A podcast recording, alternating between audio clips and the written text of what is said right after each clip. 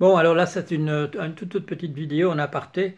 Euh, je m'adresse aux gens qui euh, suivaient un petit peu ce que j'annonçais que j'allais faire sur euh, le problème, la conjecture PVSNP. Et vous m'avez pas entendu parler de ça depuis un certain temps. Alors vous vous dites peut-être que j'ai complètement abandonné cette tentative.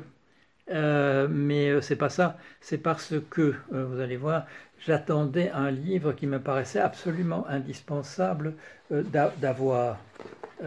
et j'ai eu du mal à le trouver. j'ai dû finir par l'acheter aux États-Unis. Alors, comment ça s'appelle? Ça s'appelle Computers and Intractability, les ordinateurs et le, fait que les problèmes sont insolubles un guide à, la théorie de la, du NP completeness, de la, du caractère euh, NP complet. Voilà. Euh, c'est pas facile à trouver. C'est un ouvrage de 1979. Euh, finalement, ce que j'ai là, c'est une, copie d'occasion et c'est un exemplaire de, euh, de bibliothèque, exemplaire mis l'écart. Et j'ai le sentiment qu'il fallait vraiment que je consulte ce livre qui me paraît extrêmement complet et que sans le faire, je ne pouvais pas avancer. Alors, ça m'a pris quelques semaines voilà, de, pour le recevoir et je vais m'y mettre. Alors, euh, ça peut-être prendre un certain temps parce que euh, c'est les formules de la première page jusqu'à la dernière.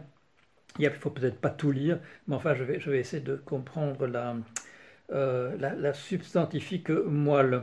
Mais mon sentiment, je crois que je le vois déjà là, en simplement feuilletant les pages, la plupart de ces problèmes dont on parle sont des problèmes qui en fait ne sont d'abord ne sont pas vraiment liés les uns aux autres et ensuite certains peuvent être résolus par des moyens purement mathématiques et d'autres obligent, mais c'est un peu la thèse voilà, que vous avez déjà compris que je développe, certains ne peuvent être euh, résolus que empiriquement parce que ce sont des problèmes qui se posent dans le monde, dans la partie, je dirais, du monde qui n'est pas modélisable facilement par, euh, par, par, des équations, la partie des mathématiques, la partie du monde qui échappe un peu aux mathématiques. Alors, en disant ça, bien sûr, j'ai une position tout à fait anti-platoniste puisque la position platoniste de gens comme Gödel est comme ça, c'est que au contraire, le monde est constitué uniquement de nombres et de formules et de relations entre les choses, et que donc il n'y a pas de différence essentielle entre la physique et les mathématiques. Et mon sentiment, c'est que c'est pas du tout le